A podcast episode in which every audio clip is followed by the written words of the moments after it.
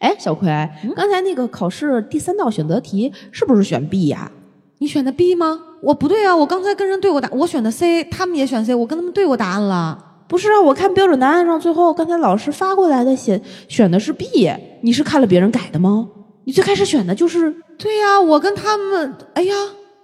这你给我问懵了。我改了 B，好像完了又改 C，C 完了我不确定，完我我是 B 哎还是 C 呀、你是啥？你你还记得不？呀，你这么一说，我选的 B 还是 C 来着？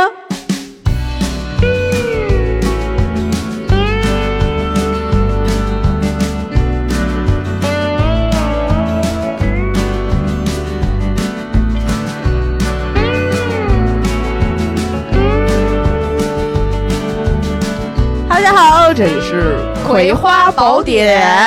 我是我现在都不知道我自己选了 B 还是 C 的小诗。我是从来都没选对过的娃娃。哎呀，这一期节目这个小片儿录的真的是太符合我们俩的人设了。这我真的说到后来，我都已经不记得自己最开始选的是 B 还是 C 了。就是整个这个，咱俩这小片儿就透露出来一股稀最近状态就是稀里糊涂，对你，知道吗？而且已经大概我觉得连续有个两三期了吧。嗯，开头这个《葵花宝典》，我其实都没跟你说，啊这个口号喊的，这个这个名称喊的都不是非常的慷慨激昂，不慷慨，不讲，我们这个是嘎过了的就嗑牙子， 就觉得最近就是有一种两带位着主播都被阵 对都被刚阉割完的那种撒上石灰的感觉，哎呀你知道吗？操太惨哦你你知道的有点细啊，你你知道这个手术流程吗？我不想知道。 确实最后要撒石 哎灰，呦我的防天！止腐败，你知道吗？哎呦我的天！嗯咱 们这这这一期节目不是聊这个手手术专 题。哎呀，我们这期节目呢，就是最近看到了很多这个小的一些小心理学效应、心理学常识的名字很有趣。嗯，对，对我们不是一直在标榜自己还很喜欢这个领域吗？对然后发现有很多最基础的名词我们都不认识，都不理解。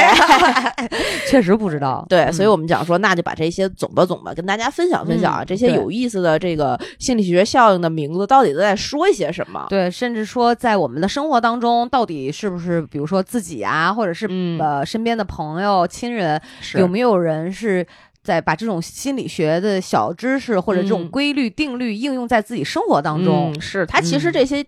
就是定定律或者是效应或者规律，都是从生活中总结出来的。啊对对对对对，那大家可能也能从里面儿就是找到一些自己呃生活中故事的共鸣啊，嗯经对历的相同的这种感觉呀、都对可以。对对对，好呗，那我们这一期呢，给大家分享十，这是十二个十二个小的效应的名字。嗯，嗯然后跟大家简单的介绍一下他们都是什么。对，哎，说到这里，大家应该也知道，我们这期节目又是准备的 非常仓促。我我觉得其实可以跟大家扯点闲篇儿啊。一开始嗯介绍这些定律之前，是，诗宝儿还是很忙，嗯，还是在筹备音乐节，对我进门的时候都快两点钟了，石宝还没吃午饭呢。然后明明是个周末，但却嗯一脸疲惫，在开着电话会。我帮他接了那个外卖，哎完，了他呃开完电话会之后，又在疯狂的敲击键盘。然后对我看了一瞄了一眼他那个电脑，嗯，哇，那些大表啊，简直要把我压碎了， 都不是压垮，是 压碎。就特别想关掉他们。对，所以我觉得我就想采访你一下，这最嗯近有两个月了吧？对，差不多你崩溃了吗？你的心理崩溃了吗？崩。好几 次，每天崩一 回，崩一回可能都不够的那。你有没有就是前面你这个学的这心理学的这些嗯东西用来呃嗯建设自己、安慰自己、给自呃己激励和抚慰？啊，没有没有没有没有，哦，没 有啊，并并根本就没有空想起这些知识，但是嗯我仍然活着，说明什么呢？说明这些东西学了之后你会融会贯通的，哦你会应用到自己的生活中的。怎么应用呢？就是早晚有一天我得辞职干这 个。哦，其实没有什么卵 用啊。呃，也不是没有卵用吧，就就还好， 还好啊就就就就多学多学点儿多条路嘛。嗯好啊，好啊，那我们跟大家说一下第一个吧。我觉得第一个其实名字挺有意思的，嗯我我确实没听过。是吗？嗯，哎，抛开今天我们要跟大家说的，嗯你之前知道有什么样的定律吗？我现在能记得起来名字的一个是斯德哥尔摩综合症，啊啊对啊啊对，一个是煤油灯效应，这个我只能记起名字啊啊，啊。只能记起名斯字德，哥尔摩我知道，煤油灯，煤油灯是不是跟什么被虐有关系啊？我忘记了，我已经哦不记得他好讲什么，只能记住煤油灯。一会儿我们可以查一下。啊对，，然后还有那个，呃，还有啥呀？我我记得一个墨菲，墨啊，菲墨菲定律，啊，对，还有我我知道名字，但确实不知道这个嗯内容的。也就差不多到这儿了。帕我金的森， 还有一个叫帕金森什么？呃帕金定律森是手会抖那对个他他，但他有一个定律叫帕金森定律，啊，然后我还知道 PTSD 这种，就是大家已经说烂了英的，啊啊啊！哎对别的就就就能直接提炼成一个词儿的那种大词儿的，我就不就不太知道。呃是吧？就嗯我、我也是，我估计可能我们还会知道一些呃、嗯总结不出来名字的，可能是现在一时半会儿也想不起来。是那咱就现在跟大家说这个今天的第一个吧，嗯嗯好，第一个是挺好玩儿。摩西奶奶效应。嗯，这个摩西奶奶呢是一谁个 是摩西的奶奶，啊这个摩 奶奶奶奶，魔魔奶 奶。今天不是我开车 啊，你你你踩踩油门 啊，踩踩踩刹车。这个摩西奶奶效应是什么意思呢？她说这个摩西奶奶呀，二十七岁就嫁人了，嗯做这个全职主妇一直做到七十五岁。嗯然后从七十五岁的时候呢，开始学习这个画画。嗯八十岁的时候举办画展，然后成为了超级有名的艺术家。 嗯她这个摩西奶奶效应呢，它主要就在表达说，人生没有太晚的开始，种一棵树最好的时间是十年前，嗯其次就是现在。嗯只要你想做，一切都来得及。嗯，就是，呃，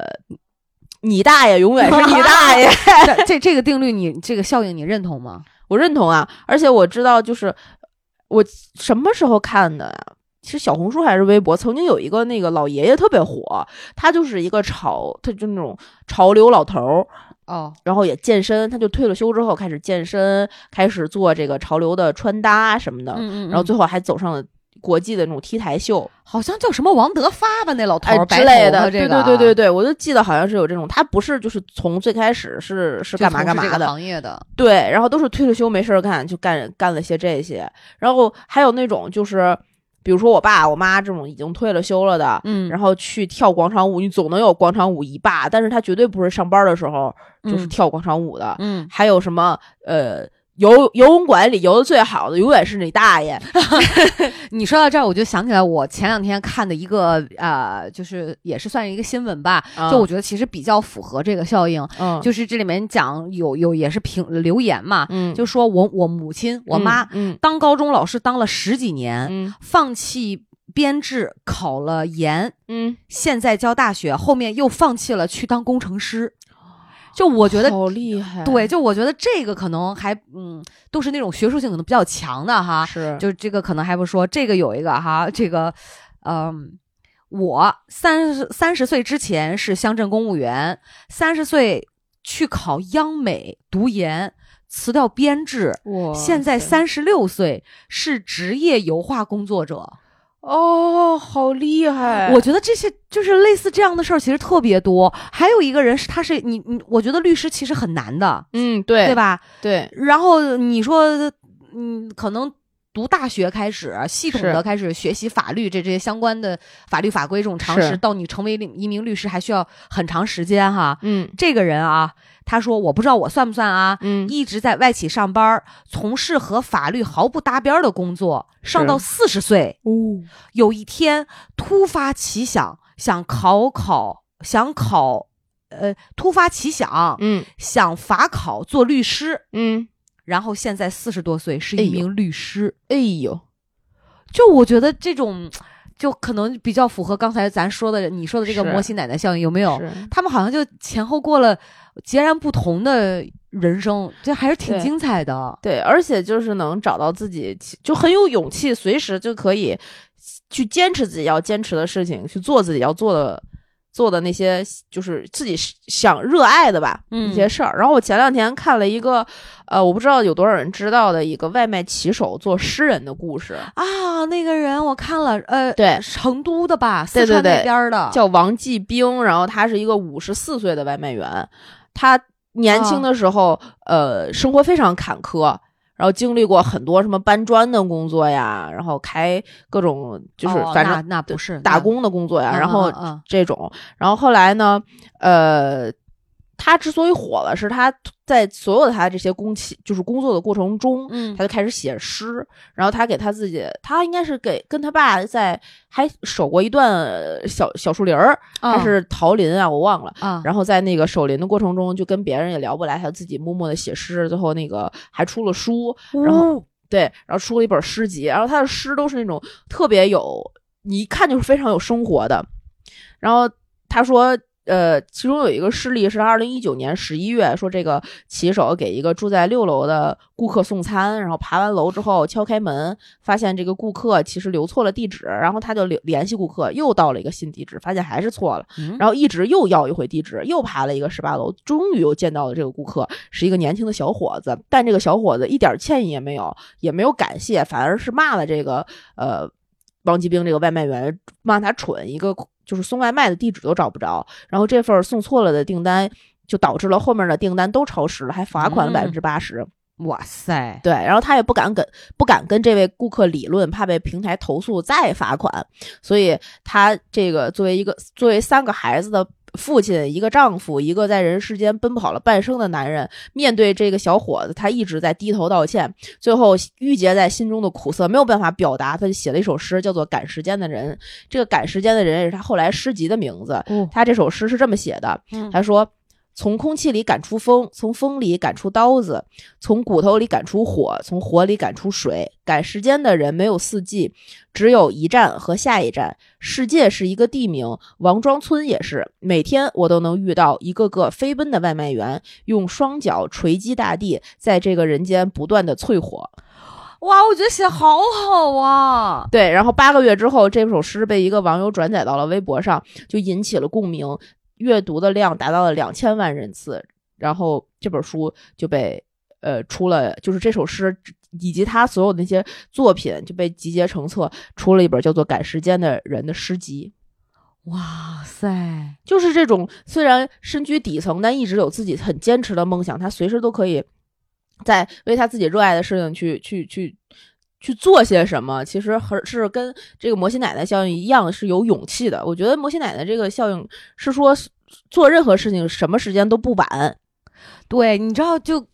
刚才你说的这个事儿哈，还有我看到的那个新闻，嗯讲的这些呃可以在自己的人生正常的一个轨迹轨道上面勇敢的选择自己想去做的，去是体验另外的，不管是挑战也好，是还是去有一些新的经经历也好，是我给了我很大的信心。啊，而且你刚才讲到梦想，你知道吗？嗯，就我觉得我以前其实别人问我你的梦想是什么，我真的不知道，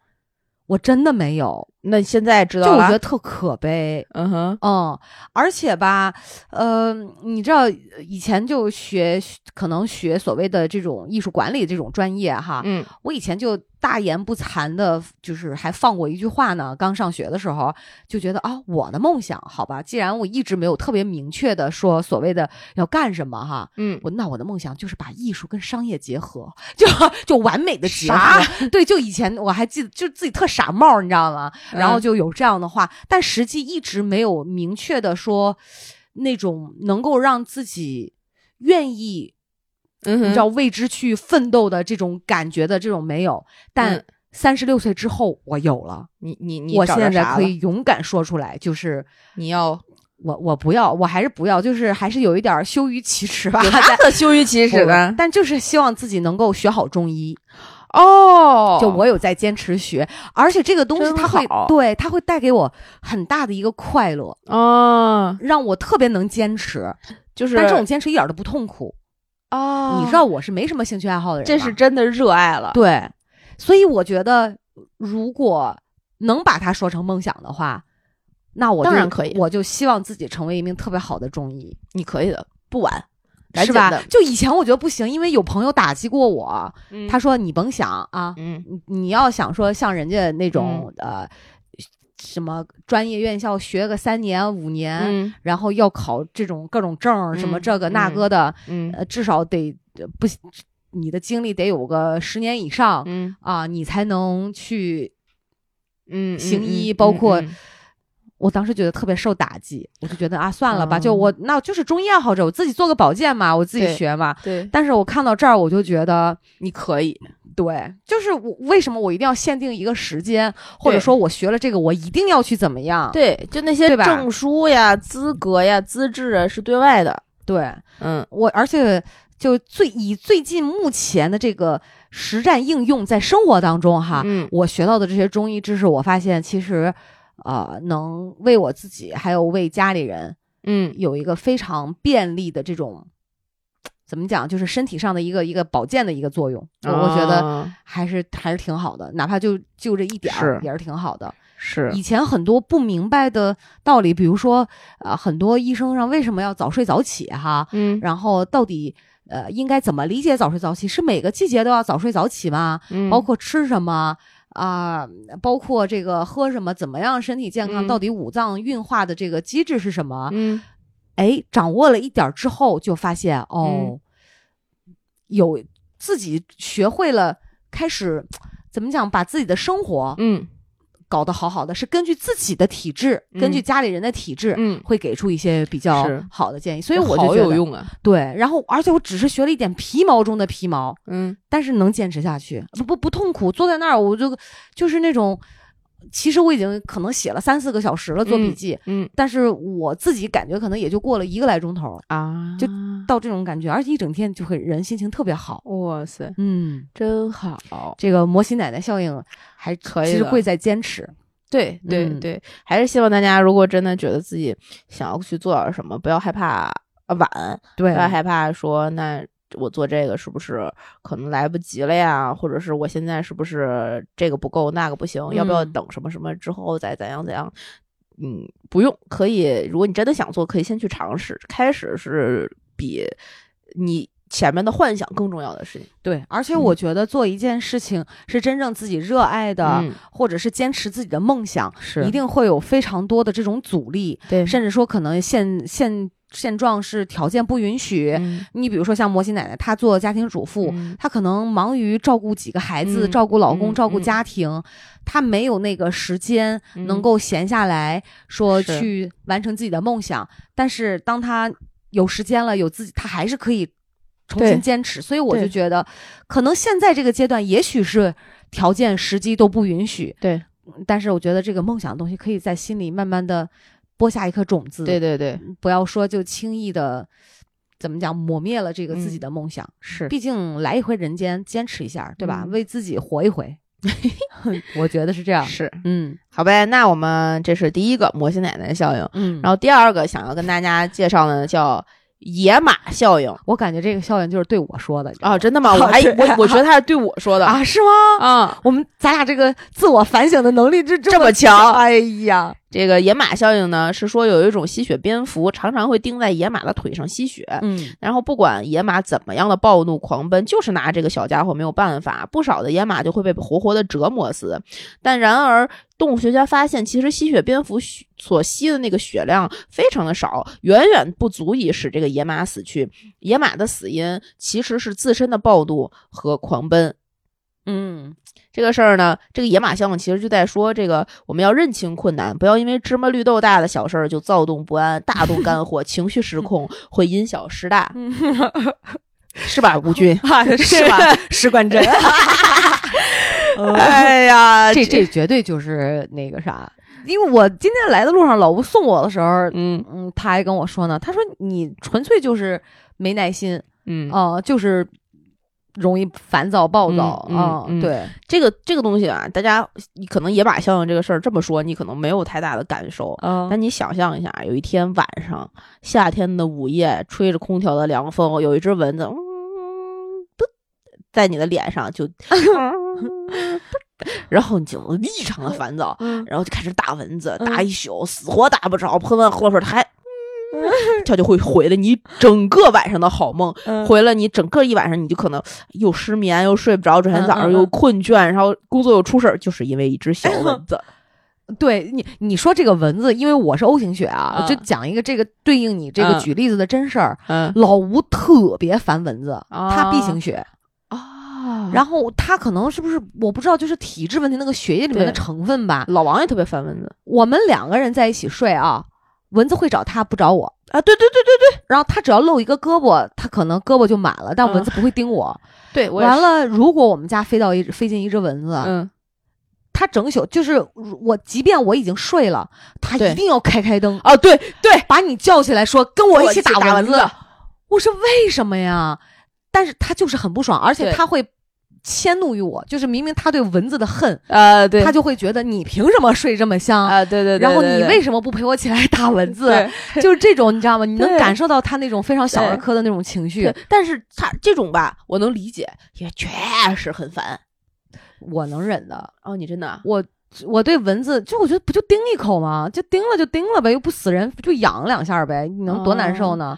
我就会把自己捂得很严实，啊嗯我就晚晚上会起来，把自己那个花露水喷上，把嗯蚊香点上，嗯然后我就睡了。嗯然后但凡有蚊子的话呢，我不会起来打它，我先保护好自己啊，，对呀、然后后我就睡了。对啊呀、但但老王不行，他必须要起来把蚊子打了。然后我们家因为这个，去年夏天的时候还买了什么电蚊拍儿啊，一大堆这这种就对是防蚊神器驱蚊液就是那不种管的，用不好我使我们家都是四五瓶儿，啊，对电蚊，拍儿就是每年换一个，就这种。对，嗯就必须得要这样。我不不不理解是为啥，但但我也能理解，又说不理解吧，不理解吧又能理解。就确实咬得很难受，嗯，在这些事情上，我嗯不会因小失大。就我觉得睡眠可能比我打蚊子更重要，更重要啊、对嗯我不会那么烦躁。我曾经被这个跳蚤叮的时候，啊，你说过，对，就真的没有办法，防不胜防，嗯，那就只能毛巾被从头裹到裹到脚嗯就晚上睡觉不敢露，直到忍不了了，大家都被咬到忍不了了，然后才会去处理这个事儿。嗯哦所以你要，但是这种事情，我觉得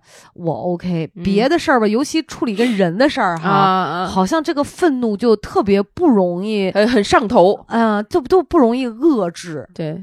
但你说是什么事儿都这样吗？就也不。是哈，也也不是，也还好。我今天跟老吴是其实关于这个愤怒和不耐烦啊，嗯我是这么说的。嗯我说有的时候我的那种愤怒这个标准，嗯不是我个人用来去嗯要求别人，嗯而是这个标准就好像是别人制定的，或者说我心目当中认为嗯受过的教育可能应该是那样的吧。嗯，我自己达不到的时候，我都会很生气的很生气就是对恨不得狠狠自己甩自己耳刮子。对，所以这个东西就，我说我有的时候发脾气，可能是会是因为类似这样的事情，对我也是。对我吧也？是，我心里有个标准，然后因为对对很多对事情不是你自己一个人就能对对达到这个标准的，对对对然后你身边的各各种客客观环境和客观因素吧，综合在一起，没有达到那个标准的时候，你就会生气，那你你说我们有因此因小失大吗？我就会崩溃啊，会难受啊。但是这个活儿和这个事儿还是要干啊。就你的不就是情绪的崩溃和难受的那段时间，并没有影响你后边要去腻歪腻腻歪歪的去干它这个结果。就没那有办我法觉得其实我们还是有一些控制能力的。嗯是就还不至于说因小失大。那对我觉得可能这个这个呃野马效应嗯会是导致的情况，就是因为情绪失控嗯而搞砸了整个的场面，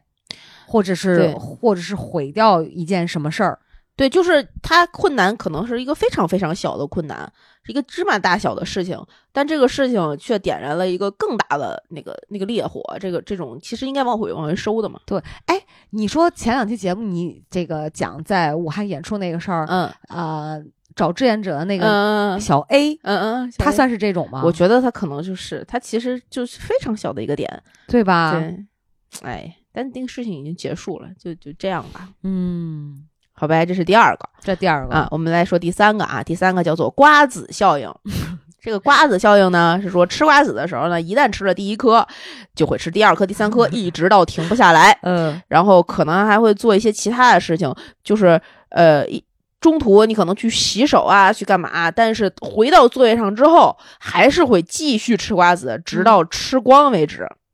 我怀疑是不是咱看的都是中国人发明的这些效应啊？国外我有瓜子儿吗？我觉得他们有，他们可能不只是吃瓜，他们吃糖豆、吃什么都是一样的， 哦是吃吗薯片儿什么的。哦他说这个啊，就是把这啥意思呢？就是把这个大目标分解成一个个的小目标，持续性的有反馈的去完成，就像嗑瓜子儿一样。这种像是一个小游戏，及时的这个反馈会让你更有动力、更有力量。那我觉得它是一个非常正面的理解，啊，对呀、但是我听那个话吃瓜子儿，我就感觉是个特恶嗯性循环。对对对对，很多暴食症啊什么的，其实就是这样的不。停的吃，对，就但我所以我觉得我们还是要从正面去理解人，这嗯毕竟是是的这边这不是我们俩自己编的嘛。对对对，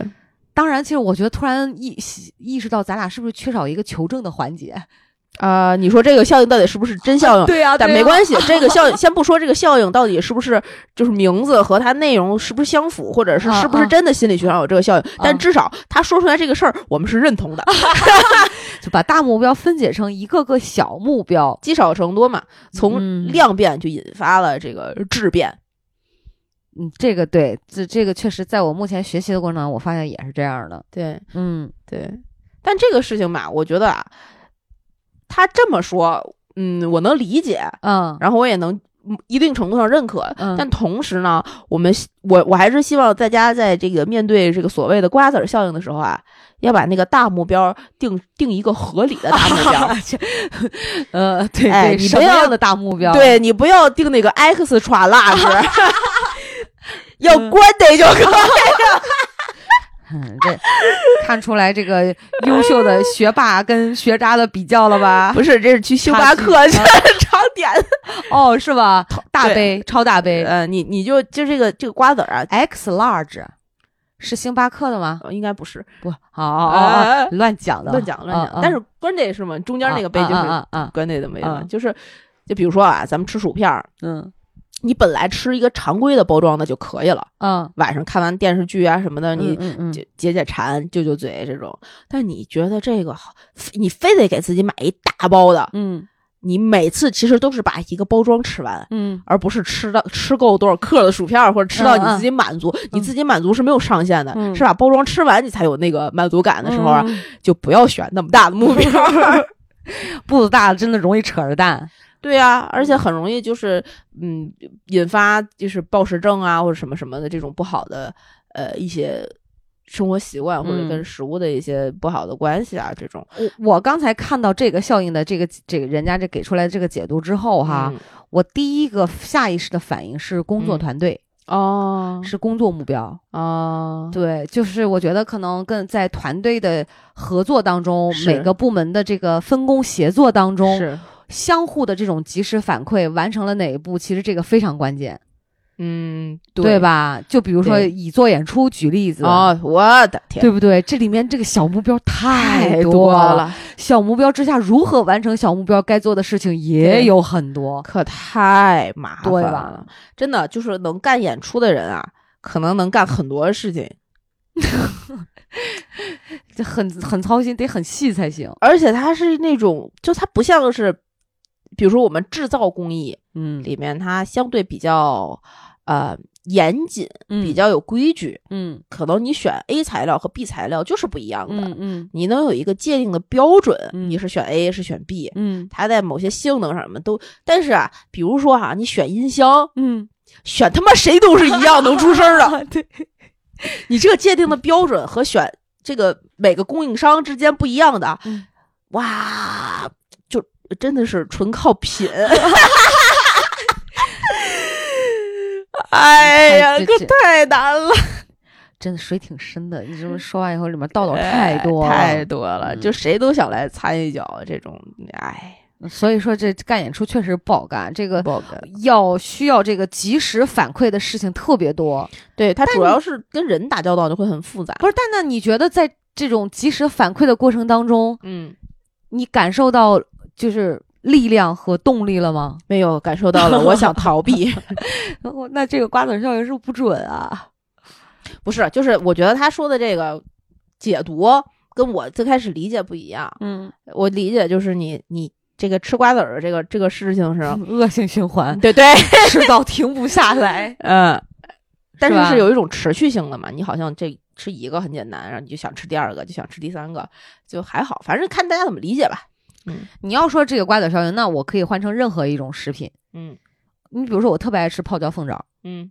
我泡椒凤爪大了，我跟你说，对，原来我都是会买那二百二十克的，嗯，我就发现吃完了我那胃疼的呀，疼对真辣呀。对，后来我就掂量着自己的肚子，你知道，买因为小的了因为你要把它吃完，你不吃完放冰箱，第二天也不好吃。对，就当顿儿吃完，但实际你自己根本吃不了那么多根。哇，说到这儿都流口水了。后来我就改买八十克的，嗯啊、就一小包，刚刚好，嗯，嗯，还能有点意犹未尽。挺好啊，，下次还能买，要不然一次吃伤了，我跟你是这辈子不想再见了。是还是嗯定一个合理的目标吧，对，好吧，这是第嗯三个啊，我们说第四个，第四个叫光环效应。嗯还是说呢，一个人的某种品质给人以非常好的印象，在这种印象的影响下，人们对这个人的其他的品质或者这个物品的其他特性也会给予较好的评价。比如说，你对。呃，比如说你是一个对人诚恳的人，那么即使你能力稍微有点差，但别人呢也会对你非常的信任，因为别人看见了你的诚恳，嗯，就是一个好的那个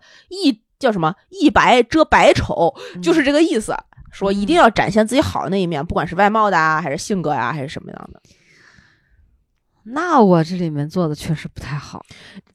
这个效应会吗？ 会，对我评价别人的时候也会。这个光环效应呢，是实是就是实实在在会存存在的，就是手就是也不能算是首因效应吧，呃对，不能算，但有有雷同和相似的地方。但是你看，他说的是一个人的某种品质给人以非常好的印象，这个非常好，我觉得这是一个标准。嗯就你一般好，其实还不行，嗯，对，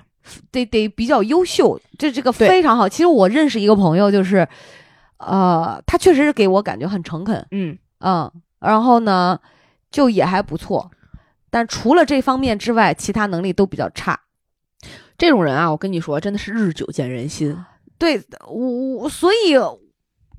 就后来我还是选择跟他断开联系对，啊，包括这所谓这个联系是处事的过程当中，我发现我们没有达到完成一个既定的目标，所以是光有这部分好品质是不行的。对，但这个东西啊，同时还有一个负面的，就是反过来的说法。就嗯比如说，你可嗯能、我打个比方，你是一个脾气急躁的人，嗯，虽然你可能非常善良、非常诚恳、呃非常的有能力，但是因为你的脾气急躁，就会遮掩到很多其他你的优点。嗯哎呃对，这个是正反都能都能讲的，这对个、这个光环效应。所以你看这个最后说嘛，就是人家说一定要多展现自己好的一面。对，但这个好的一面就得分人怎么理解了。有的人觉得善良是好，有的人觉得你见人说人话，见鬼说鬼话就是好，嗯，对，那就不一样，你自己去定义。你去展现哪个是好的一面，这样的话，你身边的朋友、身边能认可你的人，就是认可你这个主要因素的那个那些人嘛。对对对你就对筛选朋友圈儿，嗯对，但但真的不要指望着说所有人都会认为认可你认为展现出来的这个好，啊，对因为那是只是你的定义。对对对，哎啊有人会觉得你傻，对，这个是不一样的。就刚才施宝说的这一段话呢，就是我觉得有一个非常明显的指向性，啥 呀？就是那个骂我们的评论啊，啊，那那我们评论可太多了，嗯 对，就觉得好像我们就是在在评判什么，对我就这个那个就是吧啊， 我就是好吗你在不这要儿乱承讲，认明明不是这样，好 吧？嗯你随便。我真是觉得，就是像做节目也好，或者是嗯咱们在表达，作为一个表达者，或者作为一个对这个事情想要去抒发一些自己意见和看法的这些人，任何人都是，你的话说出去之后，别人去怎么理解这个话是我们控制不了的，对，那你别人你愿意怎么理解就就怎么理解。对，每一个人，就像我们去理解，现在就像今天这期节目，它这个效应是我们去理解这个效应是什么样的，是嗯站在我们自己的角度去说这个这件事情。对对对，我说我为我说的所有的话负责嗯就可以了。嗯那我去怎么理解你？怎么去理解任何一个原来我们做过的任何一期节目？嗯那你认同也好，不认同也罢，嗯，啊，你做做你的选择就好了。因为本质上其实也不会影响到大家的生活，对对吧？听也个没没什么乐儿啊关系。对呀、就包括我们引用一些其他节目的现象或者一些其他社会现象，对呀、你说跟我们有什么直接关系吗？只啊是对呀现象。对呀、但是我的我有一个观点是啥？鸡也拉屎，鸡也下蛋。嗯，我们要学会吃鸡蛋而不吃 鸡屎，对吧？没有人光捡着鸡屎吃，但这个鸡蛋其实代指的是对自己有养分的部分。嗯但这个有养分，每个人的定义是不一样的。嗯，对吧？是你的需求和别人的需求是不一样的，可能同样一段话，对吧？嗯所以就看你怎么理解嘛。对所以这一万个哈姆雷特，就对大家自己去画自己的就完事儿对对了。对对你跟对别人画的好，画的坏，其实跟别人也没什么太大关系，是对吧？像我们俩这根本不在乎别人怎么说的人，就就是就无所谓嘛。你就是哪怕你不喜欢吃鸡蛋，你可以去吃 素，你不要敲敲鸡笼的门，说你丫别下蛋 了，对吧？这就过分了哈。啊 嗯对，不，他其实意思是不让你别下蛋了。他说你能不拉屎屎吗？吗嗯，嗯是这个意思是不吧？能，你所有的蛋都是裹着屎的，好 吗？是不是对吧？对呀、对啊，所以就明明所觉得有鸡的嗯蛋好吃，你还嫌是生的这个鸡蛋的这个渠道特恶心，啊，你你不吃吗？你出生的时候也是裹着屎出来的 哦，去问一下你的。Ask your mother, you will know all the truth。哎你这个 English 我真的是他妈的够 了，对吧？好吧，下一个啊，嗯下一个叫做登门槛效应。啊，这是啥？哎，一般情况下呢，人们都不愿意接受这个较高较难的要求，因为它相对啊费时费力又难以成功。但相反，人们却愿意乐于接受那种较小的、较易完成的这种要求。在实现了这个较小的要求之后，人们会才会慢慢的接受较大的要求。所以，当你想要去找别人帮忙的时候，不妨先让他做一件他特别微不足道的小事儿，然后再说出你真正的需求。嗯成功的概率呢，可能就更大一点了。嗯这是很多销售惯用的一些手段，这个是我们真正在学心理学，我原来在自学的这个过程中了解过的，是会这样的呃是吗？对对对对对对，就就比如说啊，举个例那子，我我先你先别举例子，嗯，你先举例子是吧那？我给老吴干了这么多件小事儿，帮了嗯他那么多的忙，啊，你就得问点大问题了，我他从来找我办大事的时候，我都不给他办，我办不了啊。对啊，就按道理来讲，按照这个要求，就是我成功率，他的成功率啊，但人家只是说成功率会更大一些，但没对说一定成功嘛。对，而且这个大小之间啊，可能你们那个大小之间啊差差 距有点大，你知道吗？呃，好吧，哦，你对你接着说你那个例子是这样的哈，对，就比如说有一些，嗯，可能不太不太恰当啊，但是大概是这样，呃，一些登门的那种销售员，嗯比如说他敲敲你的门，嗯他要上来说：“您好，你要了解一下某某产品吗？”你可能就关门了。嗯他说：“您好，那个我是附近的这个呃学生，我们在做兼职，然后这个爬到就爬楼到您这儿了，嗯嗯呃，有点累，您可以先给我喝给我口水喝吗之类的。”嗯啊，小的善意的请求，哦你可能就帮他了。他说：“哎，就可以跟你攀谈起来，我是干什么干什么的，您愿意了解一下吗哎，你知道，我嗯觉得这个登门槛效应啊，？”嗯就是是在你假设的这种情况里面哈，嗯我就用自己代入，嗯我有一种浓浓的感觉，知道为什么成功率会大，嗯哼，因为不好意思拒绝。对呀、就是当你能够当他问到你的第一个需求是你明显能够答应他的东西的时候，你找不到拒绝他的理由的时候，你就很容易答应他的第二个请求。这就是为什么很多老年人上当受骗，啊，诈骗也是走这条路。是吧？很多诈骗是走这条路，就是，呃，它的反面是你能给他一个巨大的恐惧。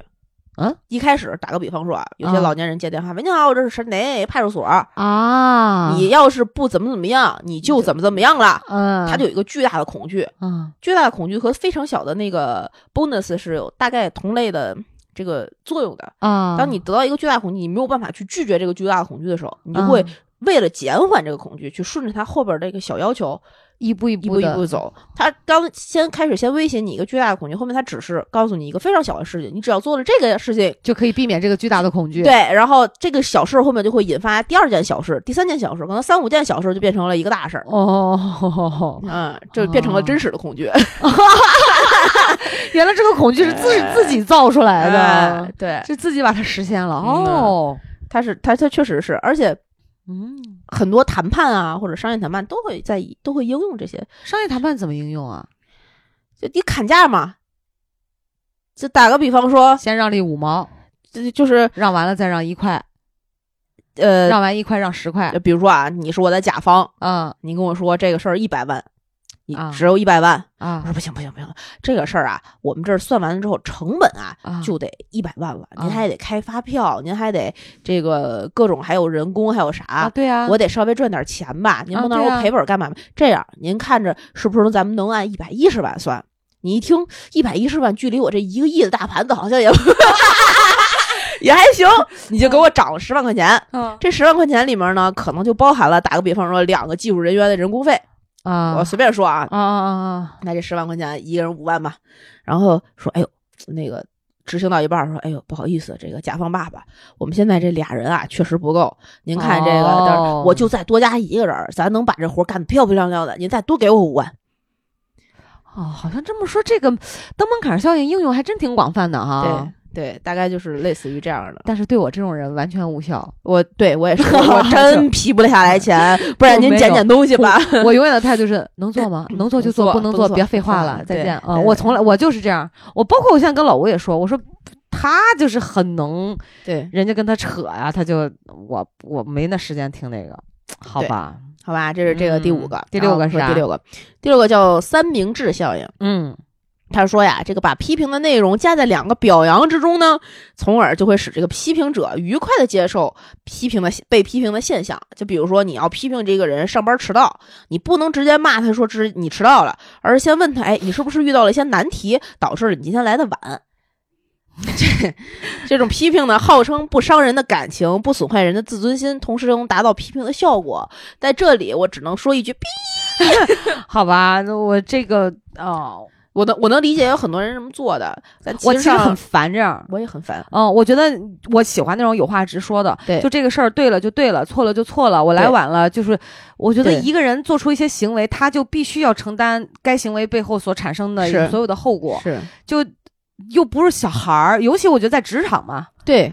我觉得这东这个东西分事儿，咱是不是太机器了，也不太是。无情了？我觉得这个分事儿分情况吧，就像迟到这种就没有必要你搞得这么油腻。对，而且我总觉得如果有别人这样对待我哈，嗯我总觉得人家就把我当一个心智不成熟的人看待，嗯就是需要呃哄着，对打个巴掌之前得先塞好甜枣儿。哎，对吧？但就骂很我之多嗯前塞好奶头儿，那这这奶嘴儿乐，这我不能接受，就干嘛呢？但很多人这样吃这一套的，特别是一些上年纪一点儿的。你想想，现在有多少医生面对医患关系的时候，想没有办法告诉他到底得了什么病，不都是要要你还还就家家人就就你没事儿，可以，最后一点儿一点儿说，一点儿一点儿说，有一种这种类型的，还有嗯那种这个呃，你明明知道这个合作不靠谱，嗯你先得表扬他一顿。您这个方法，这个整个这个畅想倡议特别牛逼，这个他就是我们跟不上您的脚步而已哦啊。哦哦，我对别人用过这招儿，哦，这也是 啊。呃，对吧？好吧，好吧哎呀，这这自尊心得多那啥？确实，有的人，包括很多大老板，他们的自尊心其实也是还是很弱的。他就喜欢别人捧着他，要面子。我们可以录一期捧杀， 就是那种高级捧杀。我们可以你知道录一吗期面子到底值几个钱？啊， 狗屁，啥也不值。真是嗯当然，有的人面子很值钱的，分分事儿吧，好吧，嗯？这个这个不多说了，大家应该嗯都领都能理解好呗，啊。我们说第七个，嗯，第七个呢叫做破窗效应，是这应该很多人听过这个词儿。这个事儿我看过，就嗯是这个描述我看过。嗯他说，如果有人打坏了窗户玻璃，而这扇窗户又得不到及时维修，其他人就可能受到某些示范性的纵容，去打烂更多的窗户。对，是这样是吧？嗯你看的，你学的心理学是也是这样写的是吗？呃，差不多吧。然后这个这个效应是告诉我们，学会及时修正。如果你放纵一天，相当于生活破了一个洞；如果不及时醒悟修补，将会继续放纵第二天、第三天，人生将会千疮百孔。想要杜绝此现象，就从小事做起，培养好的习惯，每天进步一点，成为更优秀的自己。哇，这一段好鸡汤啊！这段真的是，哎呀，反胃，我我真现在的大拇是指鸡精味儿我。就是胃， 哎呦胃疼。但但是这个破窗效应，你让我他这个前面这个描述打破窗户这个，就让我想起来一个就是特别搞笑的事儿嘛。嗯厕所呃不不不就是对一面大白墙嗯啊，然后嗯不是不一定厕所了，就嗯刷一面大白墙，禁止乱写乱画，就啊放一个提示，或对者说你为什么在这儿乱写乱画，然 后就很是嗯没多久就写满了。对，哦，这这个是这个事情真的，就这这段时间，我在特别忙的这段生活里面，嗯，完完整整的印证了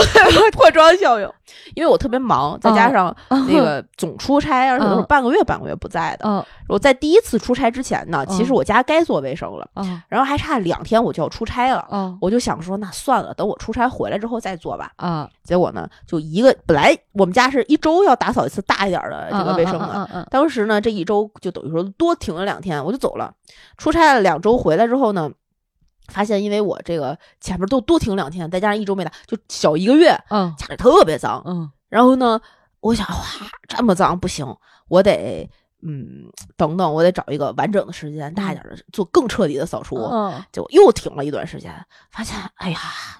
马上又要出差，又可以再哎 等两周了。对，然后你就看到这个家里的土和灰和你掉的头发越挤越多，越挤越多。嗯就是最开始那个你没扫那第一次，嗯你发现上一次上周都没打扫，这周也可以不打扫，嗯，就破罐破摔，你知道吧？明白，确也确实是不想干。对啊，嗯就更越积越大，然后你想去干它的那个难度门槛就越来越高。确实，确实，我觉得生活当中那可能这方面我没有，但别的事儿我确实也有。对吧？嗯，有有这样类似的，而且就原来小的时候，咱们这个上学完了，这课我没我没听讲，嗯，这个第第二十五页我不会，算了，明天再看吧。明天老师讲到第二十八页，哎呀，有四页不会， 对，就越攒越多。越来越多，就越来越差。我就有一种这种就是病来如山倒，病去如抽丝的感觉，就是可不你要嘛解决这些事情，就只能一点儿一一点点儿的干，而且这个过程可能比你一开始一下子干是完是，去及时把它修正过来，要对费的精力、对，耗的心血、对承受情绪上的这种痛苦多很多倍。，对，而且非常有可能就是这种小事儿，你明明可以随手就干完了嗯对的事情，然后变成了你后面一个崩溃的一个点。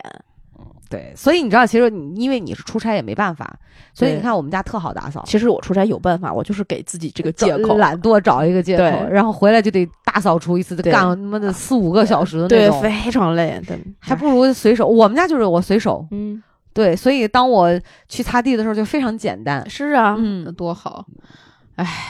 及时修正，及时及时修正，及时就修大家正有的时候还是要，我觉得这个点儿要克服一下，就我觉得这对符合人性里面懒惰的这么一个，对对而且畏难的情绪可能都会有一点儿，对，哪怕就是你先做到，不要回来再说 吧，睡醒就干了，等等吧，嗯对，这就这啊等一些下能少做一点是也，嗯基本上就这样吧。好吧这个挺实用的，嗯，破窗效应，然后再好、再往后是叫二八定律，这个应该很多人都知道吧，这个知道，这个知道，对吧？就是嗯百分之二十是好的，百分之八十是其次的。嗯。我就是那个百分之八十中的百分之八十，啊百分之二十的人设立目标，百分之八十的人混混度日，嗯百分之二十的人做事业，百分之八十的人做事情，嗯，百分之二十的人设法改变自己，百分之八十的人设法改变别人。对而且就还这个二八定律其实应用挺广泛的，对，还有说这个全球百分之呃全球的财富，呃百分之二十。百分之八十的全球财富掌握在那百分之二十的人手里对对啊，剩下的百分之八十的人去分那百分之二十的财富，啊对都是这样的。对，这个事儿就也也分你怎么看，它是一个嗯现象。它这个里面啊，说这个让我们尽力去做什么百分之二十人，不用认清自己是 nobody，做那 百做好你百分之八十该干的事儿，对好，吗其实其实你知道，就就是我觉得你说的这个就比较符合我的价值观。嗯，对，你嗯你也知道，就是烽火狼烟这块，我确实比较迷信了。就我觉得你得知道自己受点什么料，对，对吧？千万不要抱着我是百分之二十的那个人的心态，对但实际在百分之八十那儿生活，对。你会非常拧巴和痛苦的。但是你说谁来告诉你，你到底是百属应该属于百分之二十的人，还是百分之八十？我觉得每个人都把自己先认定成百分之八十的人，当你真的成为那百分之二十的时候，你会有种惊喜和喜悦。不不不，我是那种我是我知道我自己是百分之八十的人哈，啊我永远不会伸手去碰那百分之二十的事儿。我不就我在我的人生选项里面，我就会啊放弃那百分之二十。我干嘛要让自己去干一件根本不可能成的事儿呢？就我不要。啊嗯，对，就是就放弃无谓的幻想，啊就对干好我这百分之八十的事儿。对所以我刚才就是问的这个问题，就是谁来界定？自己啊，你看你是靠自己嘛？对我说我是一个非常迷信的人嘛，你是靠烽火狼烟是吧对我为了界定这个事儿，就无数个那个啥。当然了，说实话，即便人家给出答案，你还是会怀疑。对呀、当然，所以最后嗯还是要靠你自己。就我觉得，嗯，这个事情，当然了，从自己过往的这个经验里嗯面、经历里面，你也嗯会发现一些所谓的，你可能能找到那些与众不同的点。嗯后来我发现，嗯每个人都与众不同。呀、 这个没有，它不是那种什么现象的归纳，或者可是能你对吧？而且真正真正，我认为是不同的，嗯，是那些比如说呃，我们只能在新闻上看到的，啊比如说什么希尔顿家族啊，嗨举个例子啊，哦就那种不同，啊比如说像谷爱凌啊，啊啊！就就我觉得那可能属于哎我认为的百分之二十，你说起谷爱凌，嗯我就想多多就是多把我刚才那个话展开一点点儿啊。啊，就当时谷爱凌在冬奥会那段时间，不是被很多人作为一个榜样去学习，包包括她的生活的节奏啊，那当然，她那当然是怎么努力去奋斗的。嗯我觉得嗯去学习她的这种精神品质和挺好的是好的，嗯但是她的那种不真的不是每个人都能做的啊，。当然当然，这就是明显的百分之二十跟百分之八十，，对，我就我想表达的就是，你不要抱着我要成为谷爱凌的心态去生 活对，你对学习她的精神内核，啊对对对，。他一个一一天睡十个小时的情况下，还能干完这么多多事儿，不代表你睡十个小时也能干完那么多事 儿对每个人要干的事情，干的你生活的节奏是不一样的。对，你就说，哎呀，他好努力啊！你要学的是，我要更努力一点点。在自己的事情上去努力，而不是努力成为他。哎，所以这我觉得对就是量体裁衣嘛，是量着啊肚子吃饭嘛，是对吧啊？嗯，这个事儿还是挺好理解的。是好，我们说下一个啊。又来个百分比的，这叫啥？费斯汀法则。哦，那驼第第九个还没说呢，哦，我哦我多画一页儿。嗨，跳跳岔皮行了好啊，第九个叫做鸵鸟心态。啊！这个大家应该非常知道知道知道非常知道了，嗯就是遇见危险啊什么的，他就把脑袋埋进去嘛，就是消极的心态逃逃避现实，嗯然后推卸责任，嗯这这种这个他最后这个鸡汤是这么说的啊，鸡汤说拥有直 面困难的勇气，才能成为更好的自己啊，不用啊，有些时候当鸵鸟挺好的，我对，哎，我跟你讲，就是你就是咱这说完第一个哈，嗯就是是后面这个话，但但他在遭遇危险时会把头埋在沙坑里，嗯蒙蔽自己的视线，自以为安全，以至于最后被捕杀。我觉得换以前我会特别认同，嗯可能在经历了岁月生活的摧残之后，嗯我竟然觉得那样死也挺好的， 哎就有这种感觉，就是我为什么要看？我不要看，我也不想挣扎，我对也不想去改变，对。我为什么要直面困难？我躺下不行吗？ 就是太消极了。哎，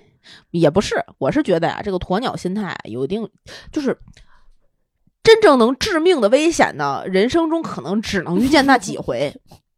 甚至有的人一回也遇见不到。那个时候，你无法判断自己是不是要跑。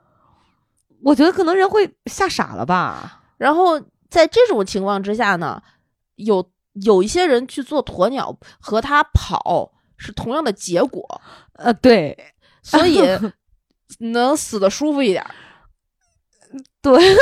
是吧？ 哎呀，这种就就是我我说的这个这个这这能致命的，不是说非真的到生死攸关的我呀明。白明白就比如说一些工作场合也好，或者对是生活的这个困境里面也好嗯啊，有一些这个大的问题啊，你知道，打个比方说，前段时间在疫情的情况下，嗯就很多公司面临裁员啊、优化啊，嗯那个时候你就是没有其他选择了，可能要去做这个这只鸵鸟。嗯，你知道了这个后果，提前知道了这些风险，要么你就呃离职，嗯但又不是绝大多数人能够做出这步选择，并且绝大多数人都能有下一个更好的选择的。嗯明白，你逃不出这个大环境的情况之下，嗯你不如骗自己过得好一点儿，啊，直到最后他给钱把你开走那一天，嗯对，不一定真的不好。所以说我觉得这些就是啊，这底层的心理学所谓这种嗯定律，就看嗯具你体看事情去怎么应对用怎么吧，去应用吧，嗯好呗。然后第十个叫做鳄鱼法则，嗯说假设有一只鳄鱼咬住你的脚，如果你用手试图挣脱你的脚，鳄鱼便会同时咬住你的手和脚。你越挣扎，被咬住的越多。所以，万一鳄鱼咬住你的脚，你唯一的办法就是去牺牲这只脚。他说，这个法则是教会人们呢，任何事情都要学会及时止损，不管是感情还是其他，不要抱着这种侥幸的心理。嗯。这个鸡汤，我就感觉跟这个鳄鱼法则就好像总结的哪儿哪儿都不挨着，就是觉得有关系吗？ 哎，我是觉得，嗯，不要去鳄鱼池里面伸脚。对，根本就不牵扯什么及时止损的事儿。嗯但但我但但确实是有这个及时止损的必要啊！就今年，特别是又说回这个做演出的事 儿了，这个是这个是，这个是确实今年演出行业太卷了。其实我觉得这个现象就是说，你不要沦陷的越来越深，对，就是对自己有那种当然了，我觉得不管是内在因素对还是外在因素哈，对有一些呃不得已的外部因素，嗯呃，你必须得做，对吧？嗯然后是自己可能会有一些不想做，被被这个大手推着往是前，那也就是只能这样。但但凡是有一些自主选择的情况下，我对觉得还是要辨清形势吧。而且这个事情啊，还应用在一个情感关系里面，啥不管是就是对家人，还是对爱人，对亲密关系也好，嗯对孩子也好，啥永远不不要觉得你自己能够拯救自己，或是拯救他人拯救自己为什么不行啊？啊，不是，呃，嗯。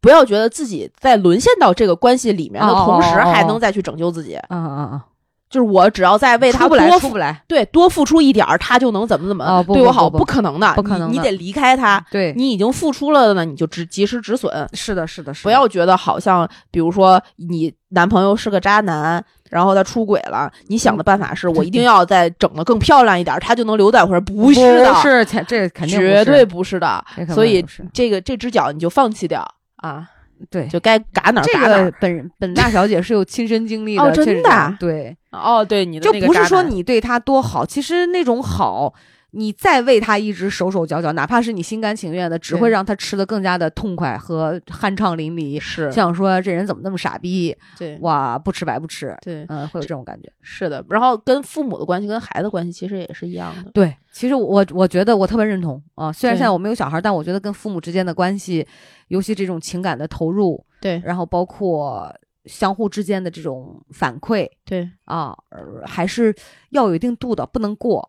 对，我觉得现嗯在中国的很多家庭，因为它传传统观念嘛影响之对下，很正常，大家都觉得因为这是我爸妈，所以我得怎么怎么样。但其实爸妈有不是爸这妈样自己的的人生，如果他嗯们没有办法为自己的人生负责起来，对，我们再奉献再多，就是徒劳，买的是自己的心理安心安，而不是他们的快乐。而这种心安并不是让你觉得非常舒畅的，对或者是啊，他是去对抗内疚的，对。然然而然而，其实本身你也没有这个内疚，实对际说白实际了，是对然后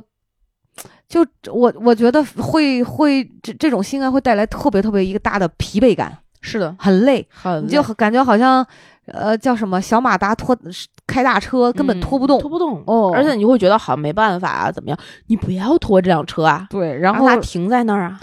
你讲话悠着点儿啊。咱俩要这样说完了，又又要有人骂我说们了你呢这是不管父母、不孝敬，啊，嗯是不是？就就是我们俩不是这个意思啊！嗯，这嗨，我就是这个意 思，你又能拿我怎么样？你又不是我我爸 妈，对吧？ 嗯，因为实际说到这个事儿，是我其实深有感触。嗯，嗯，就我你说，其实自己对自己的生命负责是一个挺挺，是最我觉得是最基本的吧啊对对，最基本的。你看我我每个月都是。我帮我妈开，当然在北京这个便利嗯条件就我还好，嗯嗯但是我会发现他们逐渐丧失了自己去医院看病的能力，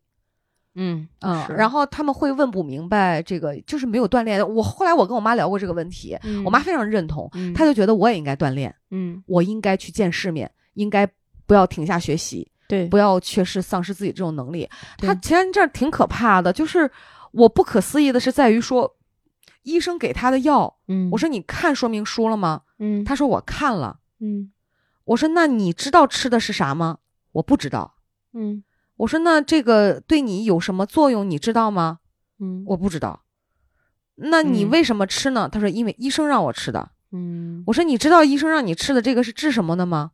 他说不就是对这个症的吗？其实他是同时吃了三四种一样效果的药，嗯，就你你懂我的。我说那你、嗯，你看是看了什么？你不要告诉我看了，嗯，你要告诉我结果。对我后来所以跟我妈讲，我说我真的特别希望能听到你说闺女，我有一个什么样的找了一个什么样的大夫，嗯嗯嗯给了我一些什么样的建议，或者是我认为我从自己的体感上我有什么对样的感受，对呃，你觉得是我我我自己想法是可不可以去什么什么科看看，或者有一些去的，你甚至可以这样，我带着你去是，我带着你去，这个是没有问题的。对但他其实现在缺，他们其实缺少这个过程的，对所以我付出多的时候，你看我就会得到一堆的抱怨对，和接收到，尤其是可能来自于我爸那边嗯那种焦嗯虑、嗯那种情绪，他是就会觉得你怎么放任？就我管到这个程度，他还觉得我没在管，对，这对这就是例子。就是我们很容易让父母或者是孩子觉得解决办法是我的女儿或或者是我的爹妈，对，但解决办法是办法，解决办法应该是自己找的那个办法，而不对是解决办法是问你妈去，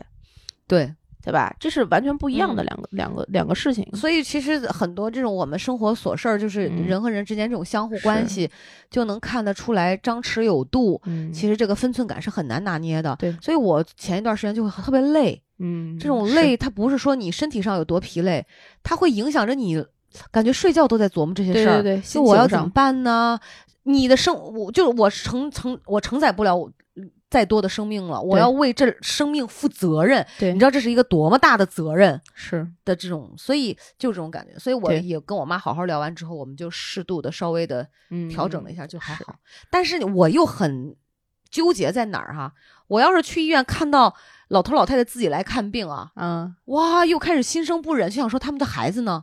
能不能帮他们过来跑个腿儿啥的，就会就会有这种感觉。哦，这你会有这种感觉，对，哦我不，会，我会哎觉得哇，这老头儿还真棒，现在这个年纪了还能自己来医院，就是矍铄肯肯定他们的同时啊，嗯你有有我就会带出我那个感觉。哦，那我不你比会如说我去开药的时候哈、嗯就会有可能跟我妈年龄一样大，嗯甚至呃就是大一点、小一点的、嗯嗯嗯老太太拄着拐棍儿、嗯然后老头儿扶着，就我觉得孩子呢，啊，那我那那这个我我还就好会是这样个想的。我当然也有的孩子是这样陪着来的，所以对我其实还有一部分纠结的成分在，这就是你知道为什么在对待父母这件事上，我可嗯是能处理的没有你这么是好，嗯，是就会我我也拖我也拖就得自那己样比较累，那我爸就，哎，一会儿再说这个事儿好我们吧先往后说啊。嗯下一个第十一个呢，叫做费斯汀法则。嗯，啊就是他刚才说的那个，对，他说，生活中的百分之十是由发生在你身上的事情组成，而另外的百分之九十则是由你对所发生的事情如何反应所决定的。即使生活，即也就是说，就是生活中的百分之十的事情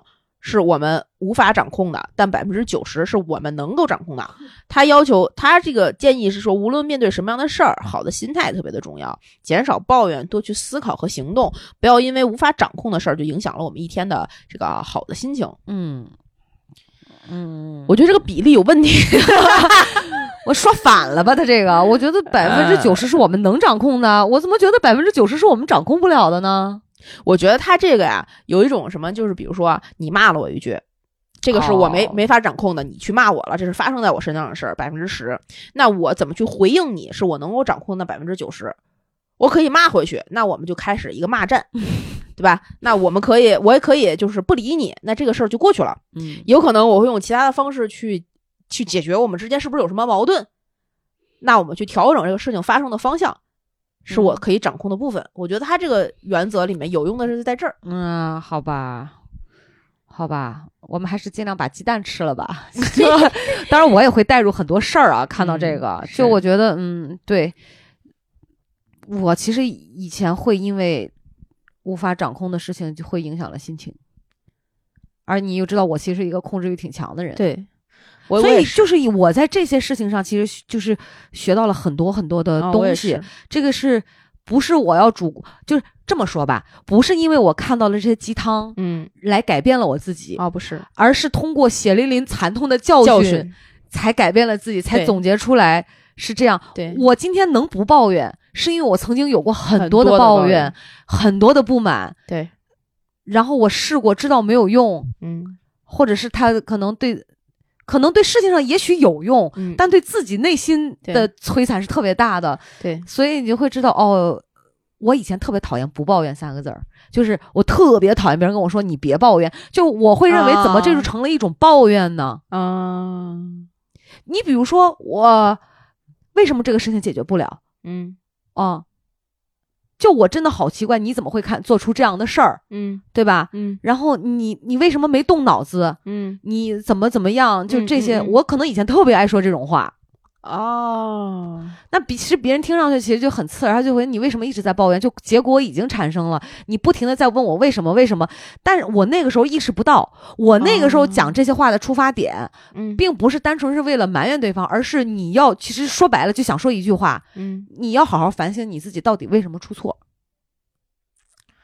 是啊，你懂我的意思吗？我懂，我懂，是在这儿，我懂，嗯，而既既不是说为了彰显自己比别人有多高明，嗯也不是为了说埋怨这个事情今天搞砸锅了，嗯，而是他搞砸锅了，你要反省你自己。就现在你会，我会用是这一句话去描述，是，是但以前不会的，就会觉得可能当然了，这里面会有些觉得你很蠢啊。对很笨啊，呃，做的对时候不谨慎、不仔细啊。那为什么我从来不这样？就是因为我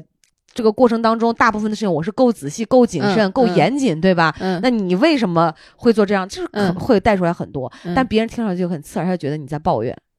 你在抱怨这个结果。嗯，但实际在这个结果的时候，大部分承还是要自己去承担的。对，当然，嗯，你说这个，我前两天前两天遇见一个事情啊，大概就是，呃，就是同事之间的一个可能信息不对等造成的一些工作失误，嗯嗯嗯也不说是巨大的失误吧，它就嗯是没有那个你想象中那么顺利。嗯然后这件事情可能涉及到 A、B、C、D 好几个人，嗯那每一个人都会站在自己的立场对这个事情有一个判断。嗯那当这个事情出现了的时候，呃，有些人会觉得会会觉得说，那既然是这样，就破罐破摔了。嗯有些人可嗯嗯能会觉得，哎呀，怎怎这个这个事情该怎么办啊？怎么办啊？怎么办啊？就停在了我要怎焦么虑办嗯？对对对。那有些人可能是说，那呃这样的情况下，我们就顺我们是不是要推倒重来，还嗯嗯是就嗯顺着这个已经不可逆的这个结果，嗯去往更不好的方向，或者是怎么方向，他就他就也也是一个嗯嗯嗯那个什么。那在这个过程中，我忽然就意识到，当我们出现这件事情的时候，去追究到底是因为什么发生的这件事情，嗯其实是呃后置于我们要解决这个问题本身的。嗯，对。我们先解决了它，再说再说这个事情怎么原弄。因？对，然后解决这个东西的这个这个过程中呢，就会出现，比如说啊，这件事情可能是小 B 的责任。嗯理论上应该小 B 去解决它，嗯但明显因为小 B，呃，他发生了这件事情，他没有这个能力去解决它，嗯他会问到小 A 和小 C。嗯那小 A 有小 A 的解决办法，小 C 有小小 C 的解决办法，嗯两个人办法出现不一样和不明确的时候，嗯那就变成了 A 说 A 有理，C 嗯说 C 有理。是在这样的情况之下，那必须得有一个能决定对能决定这件事情的人嗯的同时，小 A 和小 C 也需要明确的知道自己没在这个情在这个节点抱怨小 B 没有任何意义嗯嗯嗯嗯的同时，也要知道自己去抱怨这件事情为什么落在我身上也没有任何意义。对，嗯，但是人有的时候很难吧，很难就是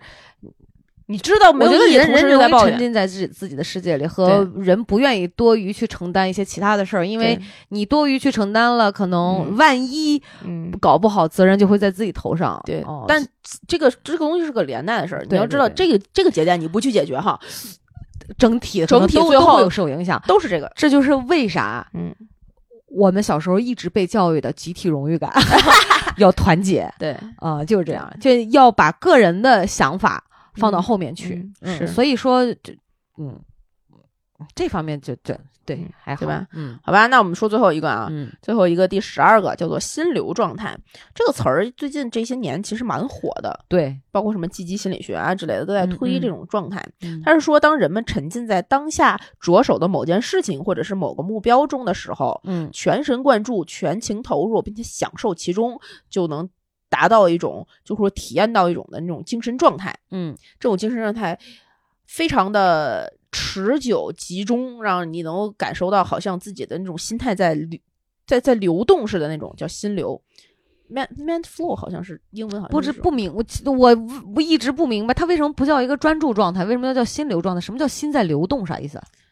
呃，就具体的定义我也不记得了好，但我大概是有有有，我必须要现在查一下，我我不我知有道我的难受。但是这种状态啊，我不知道有多少人是感受过的，很难。但是我真的感受过，真的很高兴，啊，对呀、确实啊，确 实很愉快。那种高兴没办法呀，用语言去描述。对，而且我那种高兴，你有没有觉得你看什么都高兴？就从那种状态出来之后，嗯那种精神上体验就是你看什么都高兴，对，看什么对都感觉哇，世界好美好，对，就都不是事儿。对，就觉得我真棒， 对对吧这个我，呃，对，你能从心里发自内核的觉得我真棒，是哎，种我我确实是我跟你讲，嗯极这大的自我满足嗯这感。一刻就发生在昨天晚上。我为什么说认同你说这个啊？嗯当我做完那些笔记之后吧，就你我我没有体，就是我是现在嗯，才觉得你说的这个我真棒。嗯嗯，是我什么其意实思昨天是在做这个行为，嗯就我拿给老吴看，我说你快你看一下，嗯，就是其实就想在跟他说我我真真就是这种感觉。对嗯，对，真的会有。呃嗯，你接着说，我我我我我先我先说我们是怎么你呃你我我查到了啊心流是指我们在做某些事情时那种全神贯注、投入忘我的状态。这种状态下，你甚至感觉不到时间的存在。嗯在这件事情完成之后，我们会有一种充满能量并且非常满足的感受。对当然，我觉得这个就是还只是一个文字的陈述，嗯这个还只能是自己去体验，你才知道那是一个什么样的感觉。对，反正你说，心流状态，我我是在什么什么情况下啊会体验到一种感觉啊？嗯，一就是小的时候是在看小说的时候 呃非常专注呃呃，啊，然后后来呢是在就是做设计的时候，嗯，当这个这个设计出了腰椎间盘突出，呃对对对对 对，就那段时间非常的专注。非常专注，嗯而且我我可能是那个时候落下的一个 嗯习惯，嗯我加班的情况下，如果是我要做图的情况下，我要加班的话，我就不吃晚饭，嗯然后就因为你整个人饥饿的话，我。这个血液它不就不往胃那边供嘛？嗯嗯你很多的这个集中都在你大脑这块儿，嗯然后然后做图、做设计，整个这个过程好像一下班儿差，比如说是六点半、七点一下班儿，然后就开始大家都走了，这屋就是我的了。然后你就坐在电脑面前，开始干你要干的那些事儿。嗯等到你再一抬眼的时候，夜里两点。啊，对对，昨昨儿就是这种感觉，而且你我不知道那种感觉是你特别不希望有人在场，对你就希望安安静静享受这个当下，你对特别不喜欢被人打扰，对不要打断我的思路。对对你也不会记得起看手机。我说实话，我昨儿呃搞完这一套的时候，我就感觉我已我确实最近可能有个两三天我都没刷抖音了，是吧？啊嗯，就是会有这种感觉，哦对，嗯，而且很神奇啊，我不知道为啥，你说就我学中医这事儿吧。嗯我每天就是呃上午自己要自学嘛，嗯上午、下午、嗯晚上我都嗯会有时间，当然是自学嘛。嗯比如如果嗯晚上我今天精神状态比较好，我不是那么困的话，嗯我可能会学到十二点一点，这个都不在话下。是会一由这个点可能发散出很多要看的别的书，对，我就发现这个事儿为什么会影响我做家务？嗯我突然觉得我做家务的时间变短了，嗯效率变高了，嗯但我并不知道是为什么。我以其实我现在并不确定啊这两件事儿有没有什么关联性。啊就我说实话啊。嗯以前我要是擦我们家那四五间屋的地啊，嗯我就会觉得哇靠，时间怎么这么长？擦完这个屋，总是会觉得有还剩一个屋，还剩一个屋。嗯自打我开始系统性学习了之后啊，嗯慢慢慢慢进入状态，我就发现，哎，怎么擦的这么快？哎，怎么怎么又就就就结剩束了一间了？对怎么就这我我也就才三四十分钟，是不知道为啥，是好奇怪。就我我觉我觉得会有关联的吧。应该会吧？就我们能，嗯，我前段时间看了一本书叫《深度工作》，嗯嗯，这就是很久很久以前一本书，它里面有一些理论是我觉得对的，有些是觉得不对的。但是是在这段时间里面啊，我特别能感受到这个所谓的专注和深度工作，你能达到那种心流状态有多么的重要。嗯有很多你在工作中的事情啊，比如说是一些需要真的产生东西、产生内容嗯嗯，嗯写论文也好，你可能是干嘛也好，就需要大段的你自己能够沉浸到这个工作中的这嗯嗯个嗯时间的时候，嗯如果有不就是。如果你没有办法达到这种工作的状态，就嗯是深度工作状态，你一直浮在浅层的时候，嗯时间久了，嗯你这个人的效率、整整个这个结果和成果就会慢慢、慢慢、慢慢变差。哦就我们深度工作的时候，达到你那个能够专注的 focus on 这个事情的时候，那个效率是非常是高效的，你能够持续输出的。嗯，但人们达到这个状态的时候，是需要一个过渡的时间的。就嗯比如说，你坐在电脑面前，可能摸摸这摸摸那儿，一共十五分钟左右才能开始干你真正要干的那件事情。情，中间一旦有人打断，这件这个十五分钟就就要再重新启动一一次，然后你不停的不停的不停的效率很。低。对，启动的时候你就没有办法把你那个事情做完。所嗯以很多人现在为什么那么多人加班啊、干嘛的，都会说一天一一整天都在开会，都在对接，都在打电话，只有晚上大家都走了，我要加班的时候，我才能真真正正干我今天要干的活儿，嗯，是这样的，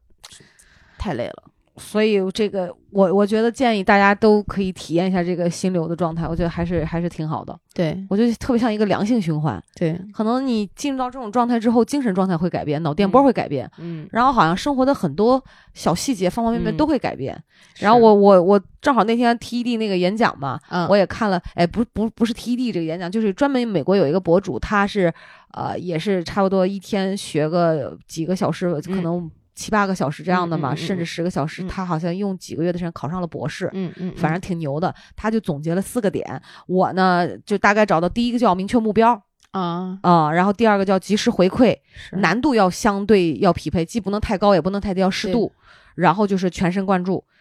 持续挑战。嗯就举个例子，他比如说，他一差不多总结了四条嘛。嗯他我印象比较深的就是第一条，就是说你要先知道明确目标，嗯你要知道你要干成一个什么事儿，你要是达到完成一个什么样的任务，就好像告诉你你跑。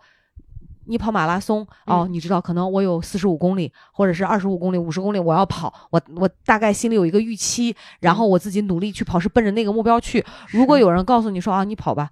跑多长你也不知道，跑多久你也不知道，你可能跑个五分钟就会觉得累，就会放弃。对所以定目标很重要。大家可以在网上查一查怎么做到这个心流状态。我觉得是对于工作、上班儿，其实呃学习都还是很有挺用大帮助的。是嗯，而且哦，最重要一条就是远离手机。他说他开始这个学习的时候，他会把手机离着八八丈丈远，他不会让手机打扰到他，对远离对那个社交媒体。对嗯对，包括你现在微信啊、即时通信的这对种东西啊，就太烦了。他说人家拍那个 TikTok 的时候，那嗯都算是休息放松，对只要放松完了，可能这一半个钟头玩完了，行，放到那儿，他接着再回到那个状态。所以我觉得这才是真正的劳逸结合。对，在这个里嗯面最这最后我再多加一点啊，嗯就是你想要达到专注工作的状态的时候，除了远离手机，远离你的同事们啊， 太烦了，远离你的老公，太烦人了。当你刚要就是达到你想 要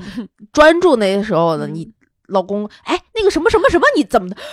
我就心中就升起好多骂人的话。啊，一会儿我给你讲昨天我这个小片段啊。嗯，行吧，嗯，嗯，这一期节目呢，跟大家分享了这个十二个小的心理学的效应，也不知道大家是不是喜欢听类型这种类型的小科普、小知识。我、嗯我也知道很多人比我们学习的更丰富，知识内涵比我当们然更当深然层，也知道比我们更多的事情。但是也有很多的人可能没有渠道，或者是没有兴趣去了解这些事情。我们简单的跟大家分享，其实更多的是希望呢，能够把我们的生活态度和我们的价值观，呃，让更多的人知道，然后从中，如果你也产生了一些相同类型的故事，产生了共鸣，可以关注《葵花宝典 Good to Know》的微信、微博账号，在各大音频平台订阅我们的节目，给我们点赞、打赏、评论、进群、加主播 i n g f r e in free，他就会拉你成为我们真正空中的闺蜜啦。我们这一期可以在群里面聊一些呃有的 没的吧。好吧，那这期节目录到这里，跟大家说拜拜，拜拜，拜拜。